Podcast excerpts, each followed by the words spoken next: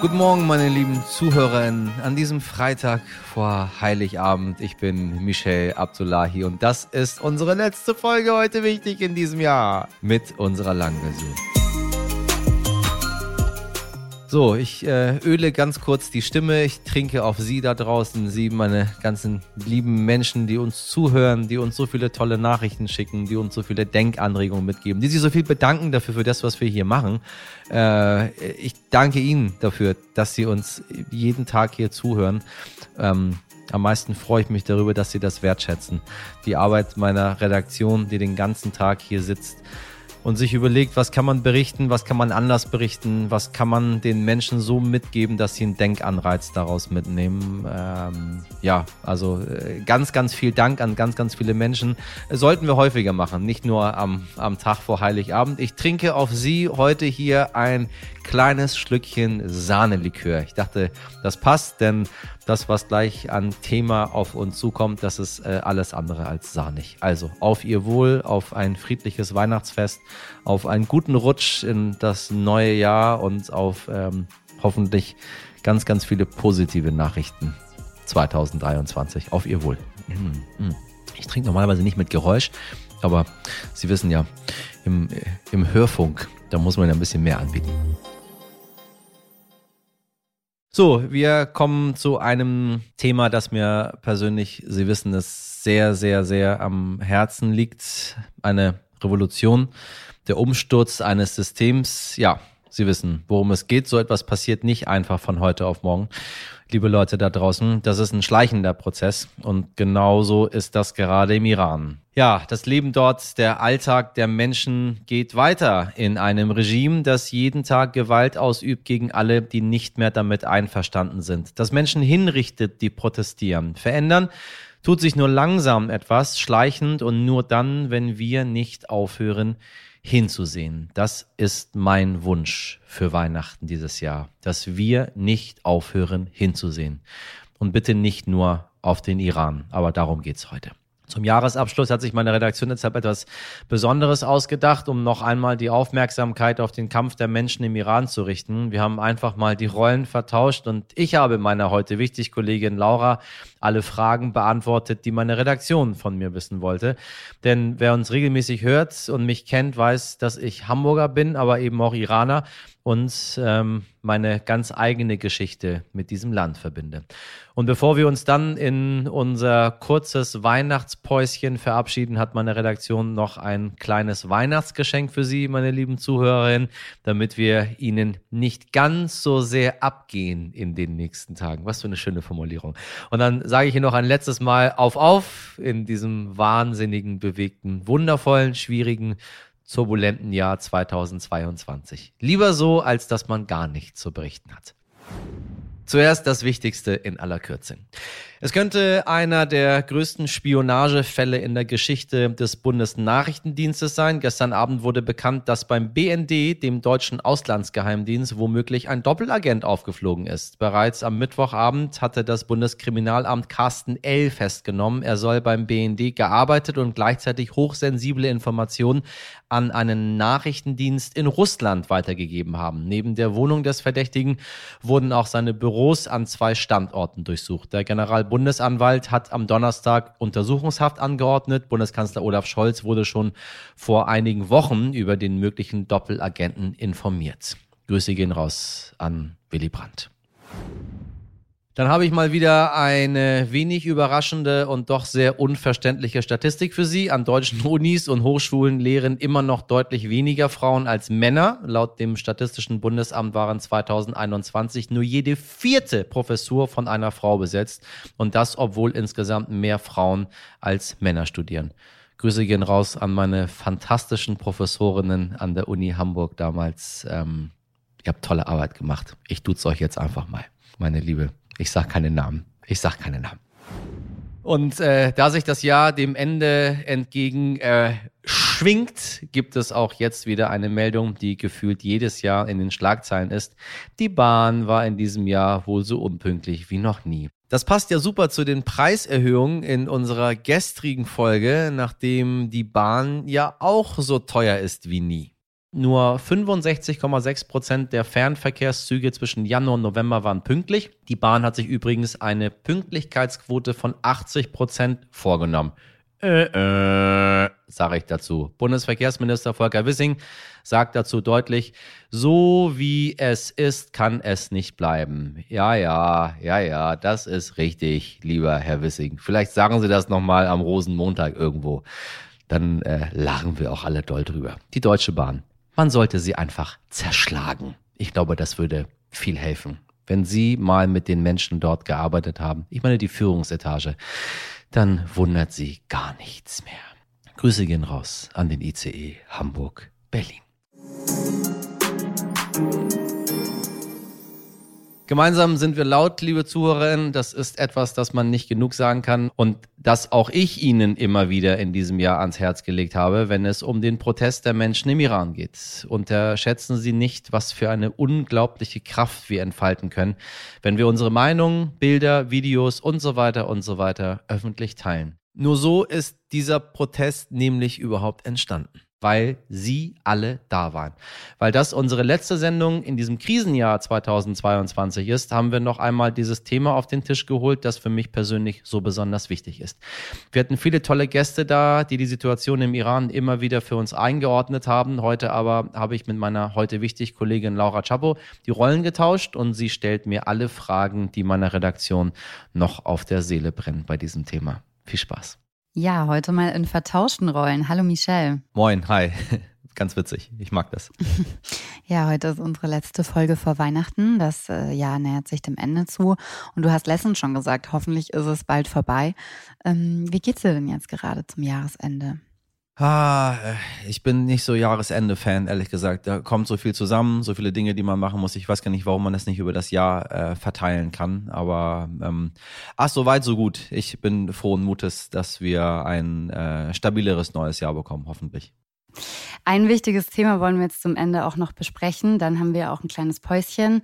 Wir haben in den vergangenen Monaten sehr viele Leute befragt zur Lage im Iran und du hast auch in einer unserer Folgen, die 392 war das, auch mal aufgeschrieben, was dir so alles persönlich durch den Kopf geht. Wie ist das jetzt für dich? Wie nimmst du das alles, was vor Ort passiert, wahr und hat sich das auch im Laufe der letzten Monate bei dir ein bisschen verändert? Ich meine, die Lage im Iran hat sich nicht verändert. Die hat sich ehrlich gesagt weiter verschlimmert. Und es ist das eingetreten, wovor so viele gewarnt haben, nämlich, dass wenn die öffentliche Wahrnehmung zurückgeht, äh, die Islamische Republik anfängt, das zu machen, was sie immer gemacht hat, nämlich die Leute weiter zu terrorisieren, sie anzuklagen, sie hinzurichten und so weiter und so weiter. Ich bin ganz glücklich darüber, dass wir durch äh, viel Hilfe von ähm, AktivistInnen, von JournalistInnen in Deutschland es jetzt hinbekommen haben, ganz, ganz viele Patenschaften zu vermitteln. Ähm, Daniela Sepeti war da ganz, ganz aktiv im Laufe der letzten äh, Wochen und hat äh, Patenschaften für Menschen, die im Iran gerade im Gefängnis sitzen, an Bundestagsabgeordnete vermittelt. Äh, und die können jetzt ihre Stimme erheben. Also quasi der nächste Schritt, um nicht dafür zu sorgen, dass das, was im Iran gerade passiert, in Vergessenheit gerät, weil die Lage hat sich nicht verändert. Wir haben ganz oft ja Meldungen gehabt dazu. Du hast auch Gespräche geführt. Wie geht's dir aus Perspektive des Journalisten, wenn du darüber sprichst? Ich habe ehrlich gesagt nie zwischen äh, Journalist, Künstler, ähm, Aktivist, äh, Bühnenfigur, Michelle, ich, ich trenne da nichts, weil ich das mhm. irgendwie nicht relevant finde, da zu trennen. Ähm, ich mache im normalen Leben das Gleiche, was ich als Journalist auch machen würde. Ich prüfe meine Quellen schon immer sehr genau, äh, ob das jetzt nun im Privaten oder im, im Geschäftlichen oder im Öffentlichen ist. Und äh, ich ähm, bilde mir meine eigene Meinung und geht damit aber auch sehr transparent und offen um, wenn ich die dann als Meinung kommuniziere. Ähm, mhm. Ich muss sagen, dass ich immer noch äh, als als Mensch komplett überrascht bin, wie wenig man über den Iran hier in Deutschland weiß, obwohl so viele ähm, IranerInnen unter uns in Deutschland leben und wie äh, überrascht man darüber ist. Und ich meine damit ehrlich gesagt nicht die ganz normale Bevölkerung, weil jeder hat seine Interessengebiete äh, und kennt sich mal ein bisschen hier und ein bisschen mehr da aus. In den Iran fährt man normalerweise halt nicht in Urlaub, deswegen kennt man sich dann damit so als, als Laie nicht aus. Mhm. Aber dass die PolitikerInnen auch so unwissend sind, dass die Europäische Union so unwissend ist, dass so viele Menschen, die in offiziellen Positionen sitzen, so uninformiert über dieses Land und sein System sind, das hat mich dann am Ende doch sehr erschreckt. Ja. Ähm, du hast auch immer wieder angeprangert, dass die Reaktionen der Bundesregierung in deinen Augen da zu wenig waren. Ähm, siehst du das jetzt ein bisschen anders, nachdem es zum Beispiel ja auch diese von Baerbock initiierte UN-Resolution gab? Äh, überhaupt nicht, nein. Ich muss leider sagen, äh, es bleibt, ich, ich, weiß nicht, vielleicht macht die Bundesregierung etwas hinter den Kulissen, wovon wir nichts wissen. Äh, ich glaube aber nicht. Ansonsten bleibt es im Grunde ein großes Versagen, was dort passiert ist. Wir haben es mit Afghanistan gesehen, ähm, vor einem Jahr noch unter der alten Regierung, ein bisschen länger. Äh, wir haben es äh, im Russland-Ukraine-Krieg gesehen und wir sehen es jetzt nochmal im Iran. Es ist äh, Planlosigkeit. Man weiß gar nicht, was man will. Äh, wir können uns nicht trennen von Ideologie. Wir können uns nicht trennen von Wirtschaftsfreundschaften, möchte ich sie mal äh, vorsichtig ausgedrückt nennen. Wir können uns mhm. nicht trennen von dem, von dem wir uns trennen müssten, nämlich, ja, warum halten wir unsere Werte nicht tatsächlich überall auf der Welt ein? warum schieben wir immer irgendwas anderes davor? Und ich finde, das können wir jetzt sehr gut beobachten. Man ist sehr zögerlich mit dem Iran, weil man es sich auch mit den Wirtschaftsbeziehungen nicht verscherzen möchte. Und dieser äh, ja, hm. Atomdeal, äh, an dem Deutschland ja sehr, sehr, sehr, sehr, sehr doll hängt, weil Deutschland das erste Mal international mal irgendwo wahrgenommen worden ist und mitgenommen wurde. Äh, man möchte das jetzt nicht verspielen. Und da muss man leider sagen, während im Iran äh, unschuldige Menschen festgenommen werden, während äh, Menschen hingerichtet werden, während Kinder ermordet werden, müsste man mal sagen, dass es nicht jetzt richtig an irgendetwas festzuhalten, um sich zu profilieren. Es ist auch nicht relevant, irgendwelche möglichen Wirtschaftsbeziehungen in der Zukunft jetzt aufrecht zu erhalten, damit, falls hätte, könnte irgendwann, sondern sich zu dem bekennen, zu dem man sich eigentlich immer bekannt hat, nämlich zum Grundgesetz, zur Meinungsfreiheit, zu den Menschenrechten. Aber wenn es hart auf hart kommt, ist es dann alles doch nicht so relevant, weil äh, ja, wir brauchen ja irgendwoher günstiges Gas. In den Gesprächen, die du geführt hast, kam auch immer wieder aber trotzdem durch, dass das jetzt so das erste Mal ist, dass wir richtig hinsehen. Warum genau jetzt? Also warum glaubst du, hat das so eine Kraft in der Öffentlichkeit? Ich glaube, es ist immer wichtig hinzusehen und was zu verstehen und äh, dann zu handeln, weil das bleibt letztendlich hängen. Viele haben sich jetzt mit der Thematik Iran beschäftigt. Äh, es sind neue äh, ExpertInnen quasi geboren worden. Äh, es ist jetzt ein Thema, auf das die Welt schaut. Nur die Welt schaut auch ganz genauso schnell wieder von dem Thema weg die Expertise bleibt letztendlich aber, da damit was äh, geöffnet worden ist, nämlich äh, Interesse und Neugier, etwas zu verstehen und etwas zu analysieren, etwas anderen mhm. Leuten zu erklären. Ich weiß nicht, warum wir so viele Jahre lang weggeschaut haben, warum das so uninteressant war. Vielleicht, weil hm, die, das islamische ähm, Regime im Iran es hinbekommen hat, es immer so darzustellen, als wäre im Iran alles um und bei in Ordnung. Jetzt haben alle erkannt, dass dem nicht so ist. Und ich hoffe, dass das bleibt. Nur davon können sich die Menschen im Iran jetzt aktuell nichts kaufen. Denn in dem Moment, wo unsere Aufmerksamkeit noch weiter weggeht, wir sehen es am Ukraine-Krieg aktuell, hm. äh, dann machen die dort, was die wollen. Und das ist das, wovor die Menschen Angst haben. Deswegen versuchen wir als, als iranischstämmige Journalistin nach wie vor das Thema, soweit es geht, im öffentlichen Diskurs zu halten, weil es nicht vorbei ist. Ganz im Gegenteil. Viele sagen auch immer wieder, das ist ein Protest der Frauen. Was hältst du von diesem Label?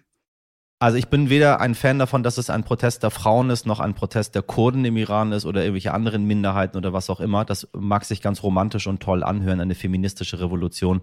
Äh, das ist völliger Blödsinn, das ist keine feministische Revolution. Ähm, Männer wie Frauen werden gleichermaßen im Iran inhaftiert. Die meisten, die im Gefängnis aktuell sitzen, sind Männer äh, mhm. die sich an die Seite der Frauen gestellt haben. Ähm, nun ist es halt so, dass wir mit dem Kopftuch ein sehr, sehr starkes Symbol haben, mit dem halt äh, ja die Frau protestieren kann und es sichtbar machen kann. Das kann der Mann in der Form nicht, aber es ist eine eine gesamtgesellschaftliche mhm. Revolution im Iran. Es ist eine gesamtgesellschaftliche Bewegung gegen dieses System äh, und dann zu versuchen daraus so medienwirksame Begriffe zu schaffen. Wir hatten es auch der arabische Frühling ist auch so ein so ein, so ein mhm. Scheißbegriff gewesen. Hört sich aber irgendwie gut an. Weiß ich nicht. Die Nelkenrevolution. Es muss es muss nicht mehr so, so Begriffe sein, die dann irgendwie so passen. So ähm, weil dann dann dann kann man sich da einen Schritt dran erinnern. Der schwarze Freitag, der, I don't know. Äh, und ich finde, in dem Zusammenhang von einer feministischen Revolution zu sprechen, ist einfach schlichtweg falsch. Ähm, wie ist denn das persönlich für dich? Also hast du Kontakt zu Familie und Freundinnen vor Ort? Ähm, und wie sprechen die dann über diese Proteste? Ähm, und wie muss man sich auch deren Alltag aktuell vorstellen? Ich glaube, das ist das Problematische und das war im Iran immer schon so. Ähm, glaube, dass insbesondere Menschen, die den Fall der Berliner Mauer miterlebt haben, das jetzt sehr gut nachspüren können. Revolution ist nicht eine Sache, die von heute auf morgen passiert. Umsturz ist ein schleichender Prozess. Ähm, das ist nicht, das ist nicht irgendwie Krieg führen oder äh, eine Aktion machen und dann ist die vorbei sondern es ist ein stetiger Prozess. Und wenn ich mit den Menschen im Iran mich unterhalte dann gehen die natürlich ganz normal weiter ihrem Leben nach. Es ist nicht so, dass das Land in einem Ausnahmezustand ist oder gar in einem Kriegszustand. Mhm. Äh, es ist nicht so, dass äh, die Menschen Tag und Nacht auf der Straße sind. Ähm, aber man zeigt überall, wo man kann, ob wenn man jetzt U-Bahn fährt, wenn man zur Arbeit geht, wenn man einkaufen geht, wenn man auf der Straße steht, äh, wenn man in ein Taxi einsteigt, wenn man in eine Behörde geht, ähm, ich weiß nicht, überall, wo man zivilen Ungehorsam zeigen kann, wird das gezeigt von den Menschen. So, die Menschen posten die Bilder in den sozialen Netzwerken. Sie kommunizieren es nach außen, sie starten Petitionen, sie schicken uns Bilder, sie filmen alles genau, was dort passiert. Sie stellen sich vor die Gefängnisse ähm, und, und, und rufen Parolen. Sie lassen sich nicht äh, äh, unterkriegen, sie lassen sich nicht äh, einlullen von dem System, sie lassen sich nicht mürbe machen, sie lassen sich, und das ist das Wichtigste, nicht mehr Angst machen. Und das ist das, was ich erlebe, dass Menschen sagen, es ist mir egal, ich möchte dieses mhm. System nicht mehr. Und wir müssen dagegen gemeinsam vorgehen. Das ist mein Teil, zu zeigen, ich erhebe meine Stimme. Das ist das, was ich am allerhäufigsten beobachte. Deswegen machen wir hier auf der anderen Seite des Vorhangs unsere Arbeit weiter, um genau diesen Menschen diese Stimme auch international weiterzugeben. Wie ist das für dich, das aus der Ferne zu beobachten? Also hast du das Gefühl, man kann da schon ganz viel tun oder ist es dann trotzdem auch so eine Art Hilflosigkeit? Naja, es ist halt eine Bewegung von äh, über 80 Millionen Menschen im Iran, die ich als Einzelner nicht beeinflussen kann. Ich kann nur meinen Teil dazu beitragen, äh, es zu versachlichen, es äh, einzuordnen, es ordentlich und sauber den Menschen draußen zu erklären, was dort passiert. Das ist der einzige Beitrag, den ich leisten kann. Ich kann die Aufmerksamkeit hochhalten, aber ähm, äh, es juckt mir nicht, jetzt nicht, brennt mir in den Fingern, in den Iran zu fahren, um das Revolution zu machen. Also das ist auch wieder so eine romantische Vorstellung davon. Man geht jetzt dahin mhm. und dann mhm. macht man dort vor Ort irgendwas. Ähm, nee, das, das ist nicht so. Man kann nicht dahin fahren und irgendwas machen. Man kann sich halt nur den Menschen anschließen. Und ich finde, wo man mhm. sich ihnen anschließt, ist letztendlich relativ egal. Äh, wir sind nun mal hier und den Beitrag, den wir leisten können, den sehen die Menschen drüben. Und äh, so wie ich immer wieder von ihnen gespiegelt bekomme, sind sie sehr dankbar dafür, dass wir ihre Stimme weiter äh, aufrechterhalten. Wann warst du denn das letzte Mal selber im Iran und hast du auch ähm, Angst, dass du aufgrund dessen, dass du dich jetzt äußerst, nie wieder in den Iran reisen kannst. Nee, ich bin immer alle paar Jahre im Iran gewesen. Das letzte Mal äh, gar nicht so lange vor Corona. Und ähm, ist, das ist jetzt für mich ehrlich gesagt gar nicht eine so große relevante Sache, ob ich jetzt wieder in den Iran fahren kann oder nicht. Aktuell werde ich mit Sicherheit nie in den Iran fahren. Äh, was mhm. soll ich da jetzt? Äh, und vor allem nach dem, was, was wir hier ähm, äh, versuchen an Öffentlichkeit äh, aufrechtzuerhalten, das wird mit Sicherheit dem Regime dort äh, nicht gefallen. Aber mhm. ähm, ich meine, das hat für mich jetzt ehrlich gesagt persönlich keine große Relevanz. Ich möchte auch gar nicht in ein Land fahren, wo die Menschen so behandelt werden, wie sie aktuell behandelt werden. So, was, was soll ich da? Ja. Viele Iraner in, in Deutschland haben sich jetzt zum ersten Mal öffentlich geäußert. Ähm, wie war der Prozess da bei dir? Also ich glaube, man hat diesmal das erste Mal überhaupt gesehen, dass es eine unabhängige Bewegung ist. Es ist keine vom aus dem System herausgewachsene Bewegung. Es ist keine Bewegung, die von außen versucht wird, dem Land aufzustülpen, sondern es ist eine Bewegung, die aus den Menschen herauskommt. Und nach dem wir alle, glaube ich, mitbekommen haben, wie sich eine Stimme nach der anderen dagegen erhebt. Und nachdem wir gesehen haben, dass die Menschen im Iran vor allem ihre Stimme in dieser Deutlichkeit erhoben haben, habe ich das ehrlich gesagt als meine Pflicht angesehen, dort genauso meine Stimme zu erheben und deutlich zu machen, dass das, was dort passiert, nicht geht.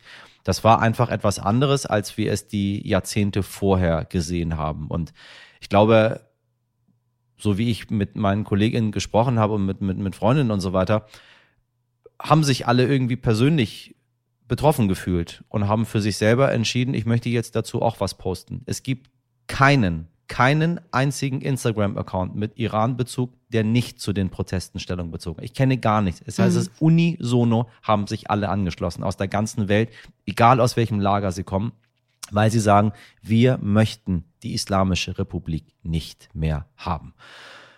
Und da wäre es, glaube ich, einfach nur falsch gewesen, nicht zu sagen und zu sagen, ich bin unpolitisch. Es gibt Menschen, die sind unpolitisch. Die haben noch nie was Politisches mhm. gesagt. Und man kann die Menschen nicht dazu zwingen, plötzlich politisch zu werden.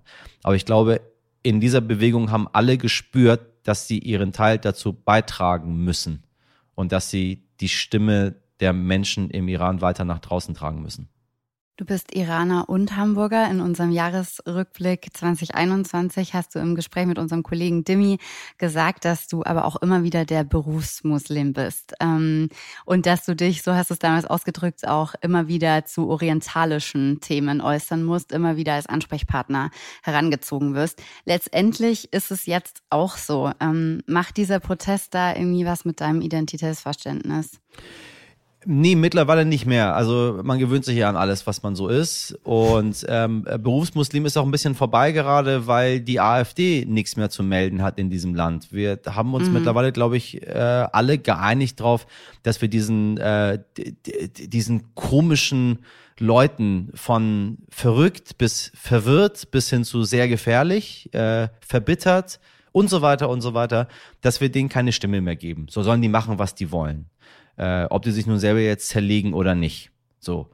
Äh, das wird sich wahrscheinlich ändern, wenn nächstes Jahr in äh, Ostdeutschland Wahlen sind und äh, die AfD mhm. vielleicht jenseits der 30 kommen wird. Dann äh, wird man wieder raufgucken und versuchen zu analysieren. Aber wir haben entschieden, dass wir diesen Menschen keine Stimme mehr geben.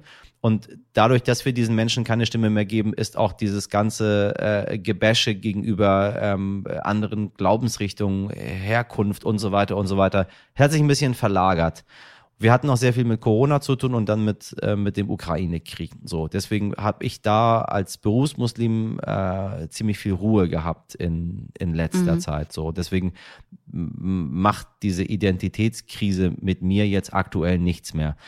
Was spannend zu sehen war im Iran-Kontext ist, dass man aufgrund dessen, weil man das gerne als feministische Revolution betitelt, das hört sich in Talkshows einfach super gut an, so was immer das sein soll, hat mir bisher auch noch niemand erklärt, was das ist, aber äh, es hört sich einfach super gut an, deswegen wurden halt in dem Kontext jetzt vorwiegend Frauen eingeladen in Talkshows. Ich hätte so ein mhm. bisschen meine Ruhe. Ansonsten äh, wäre ich natürlich da wahrscheinlich der Erste, den man angerufen hätte, um dort auf irgendeiner, äh, auf irgendeiner äh, Couch dort Platz zu nehmen und irgendwas zu erzählen. Aber diesmal hat man sich entschlossen, weil man das gerne feministische Revolution nennt, den Frauen den Vortritt zu lassen. Und damit hatte es wieder was Gutes, weil äh, so haben wir es geschafft, äh, mehr Sichtbarkeit von Frauen in der Öffentlichkeit zu haben, die genauso mhm. eine Expertise, wenn nicht eine bessere als ich gehabt hätten oder haben. Ähm, und dann war ich sehr dankbar dafür, dass ich da nicht ran musste. Weil es gibt genug, es gibt genug. Man muss gar nicht so lange suchen, um sie zu finden. Ähm, unsere ZuhörerInnen fragen auch immer wieder, was können wir jetzt noch tun? Was können wir machen, damit die Aufmerksamkeit auch da bleibt? Hast du da nochmal eine Empfehlung aktuell? Also tatsächlich ist diese Bewegung, Revolution, Aufstand, wie immer wir sie nennen möchten, etwas, was über Social Media passiert ist. Das hat man bei Social Media, insbesondere bei, bei Meta, also sprich Facebook und Instagram, sehr genau mhm. erkannt. Und deswegen hat man angefangen, unsere Reichweiten, wenn es um das Thema Iran geht, wenn es Bilder aus dem Land sind, wenn es Videos sind und so weiter und so weiter, sehr, sehr stark zu drosseln. Das ist eine Sache gewesen, die wir sofort erkannt haben. Ähm, das ist relativ einfach. Da postet man einfach ein Bild mit Iran und Hashtag äh, und guckt, wie viel Reichweite ist. Dann machen wir das gleich mit einer Katze und dann äh, sieht man so, huch, äh, das ist eine Diskrepanz, die kann nicht natürlich entstanden sein. Also, mhm. es ist eine Bewegung, die über Social Media entstanden ist. Also all die ganzen Hashtags, dieser Hashtag Mahsa Amini, der durch das Internet geht, Iran-Revolution, was durch das Internet geht, ähm, die Aufmerksamkeit darüber, überhaupt davon Wind zu bekommen, was dort ist. Das ist eine Sache, die hat nicht medial stattgefunden. Die Medien haben, nachdem wir Menschen im Internet das immer und immer und immer wieder getaggt haben, groß gemacht haben, darüber berichtet haben, die Bilder geteilt haben, haben die Medien erst erkannt, huch, da passiert gerade etwas. So. Ansonsten mhm. hätte ja, die Tagesschau hätte dann in, weiß ich nicht, in drei Monaten gesagt, in einem kurzen Beitrag irgendwie bei Minute neun äh, Unruhen im Iran und danach das Wetter. Mhm. So. Äh, also, wenn die Leute fragen, was sie tun können, diese Macht, etwas zu teilen, etwas an die Follower weiterzugeben, etwas zu kommentieren, ist so unendlich groß, dass man nicht denken sollte, was bringt es, wenn ich Lieschen Müller dort zu Hause sitze und einmal ein Tweet retweete. Nee, mhm. was passiert, wenn das 80 Millionen machen? So, dann passiert eine ganze Menge. Wir haben diese Aufmerksamkeit auf das Thema nur dadurch bekommen. Wir haben den Druck auf die Politiker, dass die überhaupt was gemacht haben. Ich meine, viele von denen haben sich im Tiefschlaf befunden. Erst nachdem äh, angefahren worden ist von, von äh, journalistischer und aktivistischer Seite, E-Mails an die Bundestagsabgeordneten zu schicken und sie damit zu bombardieren, damit sie aufwachen mhm. und sehen, was dort gerade passiert. Dann hat sich was getan. So. Also äh, gemeinsam sind wir laut und wenn man teilt, wenn man kommentiert, wenn man Aufmerksamkeit drauf schafft, indem man etwas in seine eigene Bubble weiterspielt, dann hat das eine wirklich, wirklich immense Wirkung. Das darf man nicht vergessen. Also teilen, teilen, teilen, teilen, teilen, teilen. Ja, dass jetzt aber aus dem Protest wirklich eine Revolution wird, aus der Revolution der Niedergang des Systems. Ist das aus deiner Sicht realistisch und schaust du mit Hoffnung auf das kommende Jahr? Also ich glaube, keiner kann äh, wirklich sicher sagen, was passiert. Und ich bin kein großer Fan von Spekulationen, um zu schauen, wie sich mhm. Dinge so entwickeln und dann zu hoffen, dass es so wird oder so wird. Äh, es liegt in der Hand des iranischen Volkes auf der einen Seite und es liegt in unserer Hand auf der anderen Seite dafür zu sorgen, dass diese Proteste und das Unrecht vor allem, was in dem Land geschieht, nicht unsichtbar und auch nicht ungestraft bleiben, weil das ist das, was solche Systeme möchten. Sie, sie begehen Unrecht in ihren Ländern. Sie töten andere Menschen. Sie begehen Verbrechen und sie kommen ungesühnt, unbestraft kommen sie raus aus der Nummer. Und das möchten wir nicht. Deswegen ist das Aufmerksamkeit auf das Thema lenken, aufrechterhalten und diese Menschen anzuklagen, ist eine Sache, die ich mir für 2023, ungeachtet dessen, was im Iran sonst noch passiert, wünsche. Ähm, aber was passieren wird, das können wir erst rückblickend paar Jahre später, wenn man es in den Geschichtsbüchern nachliest, erst sagen. Ich weiß es leider nicht. Also ich glaube, das wird auch ein Thema, das uns im kommenden Jahr sicherlich nicht loslassen wird. Danke, Michelle, für unser schönes Gespräch. Sehr gerne. Danke dir, Laura. Ohren auf. Meine liebe heute wichtig Community, nun kommen wir schon langsam zum Ende unseres Podcastes und damit auch zum Ende der letzten Ausgabe in 2022, denn wir gehen in ein klitzekleines einwöchiges Weihnachtspäuschen. Auch wir müssen etwas durchschnaufen und Kräfte sammeln, wobei gar nicht. Ich hätte weitergemacht, aber wissen Sie, die Redaktion, die will sich die Kante geben. Ihr Moderator hätte einfach weitergesendet. Nein, Scherz. Wenn Sie sich nun aber denken, Mensch, was mache ich denn nun nächste Woche? ohne meine tägliche Dosis heute wichtig. Was mache ich ohne diese wundervolle Stimme dieses tollen Moderators? Ich hoffe, er sieht auch so gut aus wie seine Stimme. Tja, für den Fall hat die Redaktion Ihnen ein paar Highlights hier zusammengestellt. Meine Kolleginnen Mirjam, Dimitri, Jenny und Laura haben ihre Folgenempfehlungen aus diesem Jahr abgegeben. Eine sehr, sehr schöne Idee. Ich freue mich sehr drauf. Ähm, inklusive kleiner Einblicke hinter die Kulissen. Wenn Sie also nicht alle unsere Folgen gehört haben, dann schauen Sie doch nächste Woche mal nach diesen Hörempfehlungen?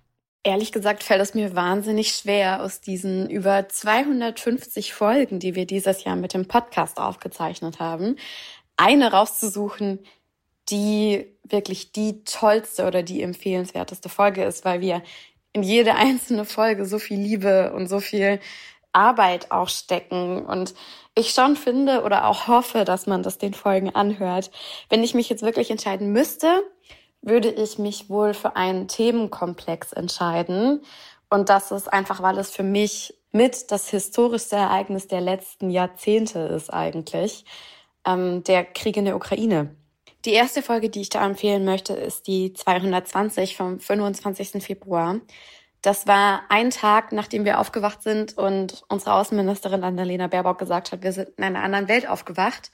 Und das müssen wir als Journalistinnen irgendwie, gerade die vielleicht noch etwas jünger sind, noch am Anfang ihrer Karriere sind, noch nicht in Kriegsgebieten waren, ist das ja schon für uns auch eine Ausnahmesituation gewesen. Und ich finde, in dieser Folge haben wir es echt ganz gut hinbekommen, das Geschehen einzuordnen, die Dimension einzuordnen, aber auch einfach klar zu sagen, was wir wissen und was wir noch nicht wissen.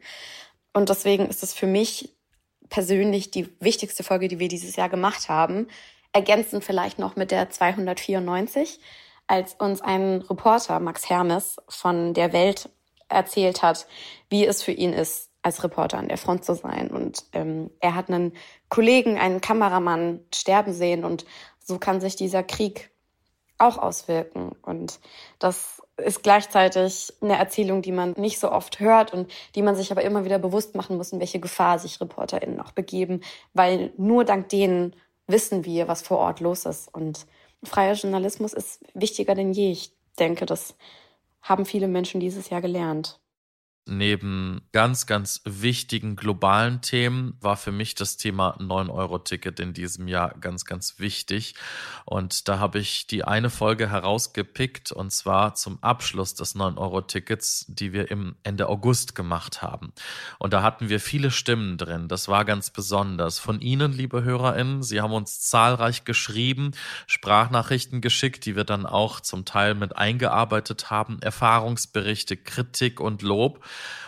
Und wir hatten die Parteien AfD, FDP, SPD, Union und Grüne auch noch mit drin mit ihrer Haltung zu diesem 9-Euro-Ticket. Und dann war auch noch meine Kollegin, die Jenny, im Regionalzug unterwegs und hat Stimmen eingefangen und einfach auch diese Situation abgebildet, der damals noch sehr vollen Züge und der Kritik. Ja, jetzt haben wir das 9-Euro-Ticket, aber wir haben die Kapazitäten gar nicht. Das war ja der Stand, das war ja die Lage, die wir im Sommer dann auch diskutiert haben. Und dann haben wir auch noch Frau Professor Regine Gericke eingeladen von der TU Dresden, die sich vor allen Dingen mit dem Verkehr der Zukunft, der Mobilität beschäftigt, die Mobilität auch analysiert. Und ähm, immer wieder haben wir über das Thema Geld gesprochen. Der ÖPNV braucht mehr Geld.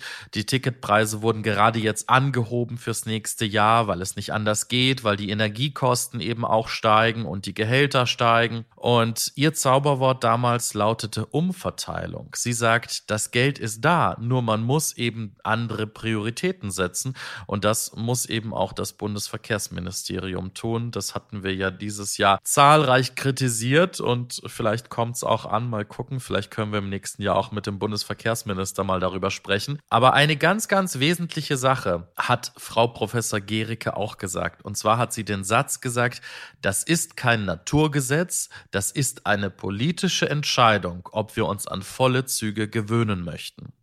Der ÖPNV wird nämlich von den Bundesländern bestellt. Jede einzelne S-Bahnfahrt, jede einzelne Busfahrt wird vom jeweiligen Bundesland bestellt. Und wenn eben zu wenig bestellt wird, dann sind Züge und Busse dann eben mal voller. Und das ist aber praktisch von der Politik so gewollt. Also ein spannendes Gespräch und wirklich eine ganz tolle und sehr vielschichtige Folge mit ganz verschiedenen Stimmen und ganz verschiedenen Positionen auch dazu. Also diese Folge von Ende August kann ich Ihnen nur ans Herz legen. Das war die Folge 349 unter dem Titel Drei Monate 9 Euro Ticket und jetzt das große Fazit. Ein absolutes Highlight war für mich die Folge 358, in der es um den Tod der Queen geht. Denn nicht nur inhaltlich war das Ganze sehr spannend, sondern in der Produktion war es auch ziemlich aufregend an dem Tag. Wir haben schon morgens Gerüchte gehört, dass es an dem Tag soweit sein könnte, dass die Queen tatsächlich stirbt und dass wir uns darauf einstellen sollen. Und deshalb haben wir zwei Folgen vorbereitet. In der einen, das war unsere ganz normale Folge, die wir eigentlich geplant haben für diesen Tag. Und gleichzeitig haben wir immer damit gerechnet, dass die Nachricht kommen wird, dass Queen Elizabeth gestorben ist. Deswegen lief bei uns NTV nebenbei. Und dann war es, nachdem Michelle seinen Text eingesprochen hat und wir die ganze Folge fertig hatten, tatsächlich soweit, dass es offiziell wurde, dass die Queen gestorben ist.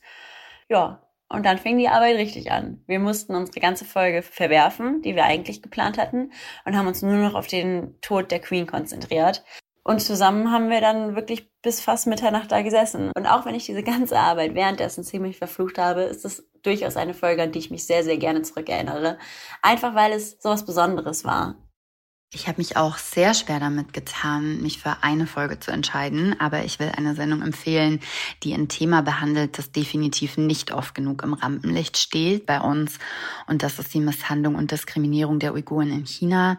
In Folge 378 haben wir mit Omar Bikali sprechen können, der in einem Internierungslager festgehalten wurde und uns von Folter und Überwachung erzählt hat.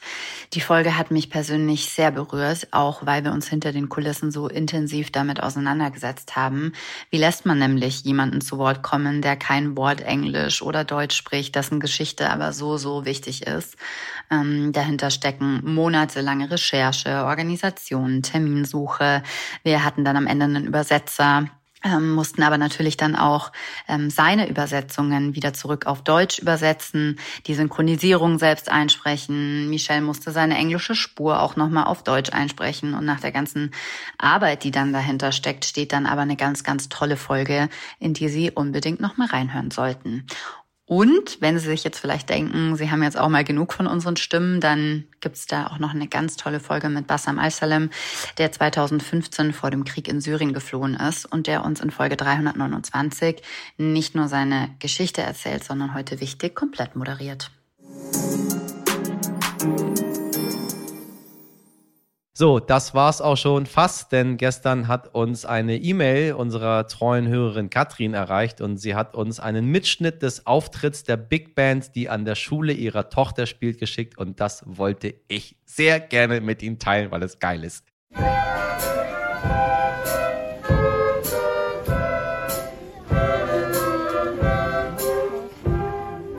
Na, das ist doch ein schöner Start ins Weihnachtsfest. Vielen Dank an Katrin und die Big Bands und Ihnen, euch, wem immer da draußen, allen ein frohes, besinnliches Weihnachtsfest und einen guten Rutsch. Ich möchte mich an dieser Stelle bei Ihnen allen für Ihre Treue bedanken, dass Sie mit uns jeden Tag aufstehen oder zu Bett gehen. Bedeutet uns sehr viel. Vielen Dank. Meine Weihnachtselfen und Wichtel ähm, bei denen ich mich auch von ganzem Herzen für ein wundervolles Jahr 2022 bedanken möchte. Ihr macht das äh, nicht nur fleißig, nicht nur heiß, nicht nur geil, nicht nur sauber, nicht nur gut.